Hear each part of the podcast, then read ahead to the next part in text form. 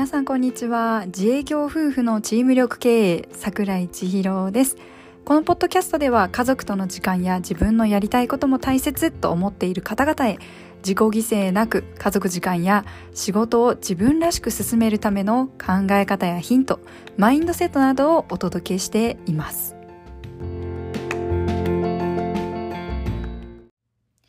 はい、今日のテーマはそれはあなたの問題じゃないです。え？何それ？と思われた方いると思います。変えられないものを変えようとしていると、それが大きな悩みになってしまっていることって結構あるんです。だから今日はこれを聞いて、はっと気づくことがあれば、それだけでパラダイムシフトみたいな見方が変わって少し楽になっていただけたら嬉しいです。課題の分離って聞いたことありますか？課題を分ける。まさに今日の確信です。この話題を、えっと、このね、課題を分けるっていうところ、皆さんごっちゃになってしまいがちなんですけれども、代表的なところで言うと、親が子供に、早く準備しなさいとか、早く起きなさいとか言ってしまうことですよね。これ困るのは子供なので、子供たちにどんな結果が待っているのか経験させる体験し、体験してもらうべきなんですけれども、親が踏み込んでしまいがちなんですよね。まあこう言ってる私もやってしまいがちなんですけどね。まああの、ちょっと今日は自分のことに置き換えて、あの、お話ししていきます。あの、整骨院をやっているので、私の場合は患者さんの体を良くしたいとか、痛みを取りたいってむちゃくちゃ思うことがあるんです。でもその気持ちややり方が余計悪化させてしまったり、逆効果になってしまうこともあるんです。いくら私が治したいと思っても、患者さんが治る気がなければ、堂々巡りなんです。よくあるパターンが、なかなか治らないねっていう口癖の方です。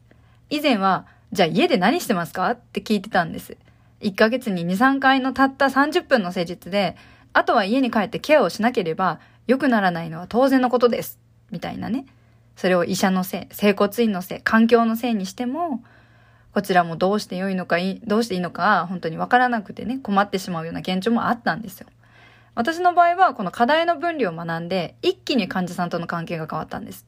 うちの整骨院、卒業生がめちゃめちゃいます。それが本当に自慢なんですよね。その卒業生がまたね、新しい患者さんを紹介してくださるんですよ。卒業生ってどういうこと？ってね、なると思うんですけれども、卒業生と言いますと、ずっと構わなくていいんです、うちの整骨院。患者さんが自分で自立されるので、症状がある程度改善したら、ご自身でケアができるようになるんですよ。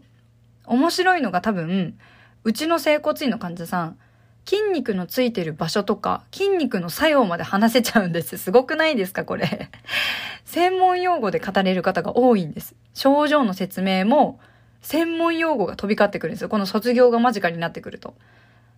ね、すごいですよね。患者さんとの関係のな、この関係性がね、まあ大切なんですけれども、以前はね、患者さんに分かりやすく説明するために、回りくどい言い方をしてたんですよ。なんかもっとこう、噛み砕いて、噛み砕いて、みたいな、患者さんに分かりやすく、みたいな感じでこうやってたんですけど、でも、あの、まあ、2年前からね、荒牧さんの荒人塾というところで、教育学を学んで、たくさんの方がこう提唱された心理学を、まあ、実践されてらっしゃる方なので、まあ、アラジンさんのその実践されている症例を聞いて勉強したから、より悩まなくなったんです。もう自分のこととこう、自分のことだったらっていうふうにこう置き換えながら実践をしていけたんですよね。相手と自分の命の価値は対等なんだからってよくおっしゃってたんですけれども、このことを学んだ時に、患者さんだから患者さんよりより勉強してなくちゃとか、患者さんより何々理解してなくちゃとか、患者さんより〇〇でいなくちゃって勝手に自分が思い込んで、思い込んでたんです。患者さんだって一人の人間なんです。私と同じように悩むし考えるし勉強もされてます。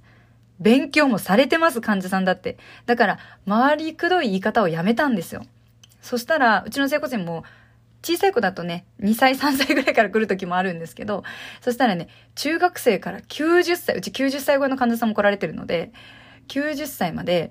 あの、肩が外転した時にねとか、腕を挙上した時にとか、インピンジ気味なのか、あの、この辺りがねとか、あの骨盤が後傾した時にとか、専門用語が飛び交うようになったんですよ。以前は、整骨院でね、私がこの患者さんを治さなくちゃって思ってたんです。なんとかしなきゃって。私がなんとかしなきゃって。でもそれは、依存を生んでいくし、自分のプライベートな時間を潰してまでも対応しなければいけなかったんですよね。それでは自分の身も心も持たないんです。声かけを変えたこともあります。それは学んだから使えるテクニックになったんですよね。どれだけ数十万、数百万というテクニックセミナーとか、勉強のセミナーに参加しても、その良さを理解できる患者さんに巡り合えなかったら、その価値はほぼゼロなんですよね。それで苦しんでいたっていうのもあるんです。なんでこれだけ勉強してこれだけいいものをやってるのになんで理解してもらえないんだろうっていうのもあったんですよね。でも、患者さんの発言を変えたりすることはできないんですけど、自分の今を変えることはできるんです。治らないという患者さんに対して今何と声かけしているかというと、そうなんですね。〇〇ができなくて困ってるんですね。って傾聴することなんです。もうほんと相手の耳で聞いて、プラス目で見て、心で感じるっていうことをもうとにかくやるんですよ。そして代弁するんです。代弁っていうのはもう第一次感情のことのみ。掘り下げるんです。そこだから、治ったらこうですよねとか、なんか、こう、こうだったらこうなりますよねみたいな未来の想像は本当にくっつけないことにしました。想像力を豊かにしてしまうと逆効果になってしまうんですよ。あれをやりたいでもできないっていう自分にげんなりして余計症状が悪化するんです。声かけとしてもう一つ今できていることは痛みができ、出る動きの認識をしてもらいます。違いについて興味を持ってもらうんです。腰が痛い。でも少なからずできる動きとできない動きがあるので、その差を知ってもらいます。あくまでも現状を知ってもらうんです。現状に興味を持ってもらって、自分の体の状態と声をしっかり把握してもらいます。だけどそれが把握できないほど余裕がないっていう状況にいる患者さんの気持ちにももちろん寄り添います。しかしここでごっちゃになってはいけないのが課題の分離なんです。直したいのは患者さんです。直したいって直したいって、改善したいから整骨院に来るんですよね。だから、現状を知ってもらって相手が望むんだったら体の使い方のアドバイスをしていきます。だけど、言われてもいないのにたやすく相手の動作を否定したり、なんかこう、評価したりっていうのはしていないんですよね。患者さん自身がどうしていいのかわからなくなってしまう原因になるからなんですよね。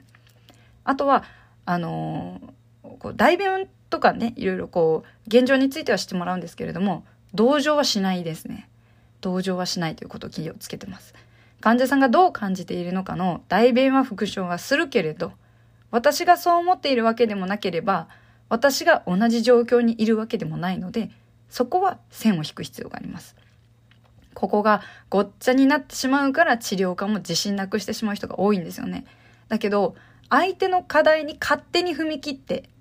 勝手に自信をなくしているのは自分なんです。だと思えば、そっと心の距離をとって自分のちょうどいい距離感で相手と対話してみるとそんなに期待も湧かず怒りに変化することもないんです大切なのは1対1の関係ですが自分と同じように思わせる感じさせることなんてできないんです。どんな職業でも同じように感じることがあると思います。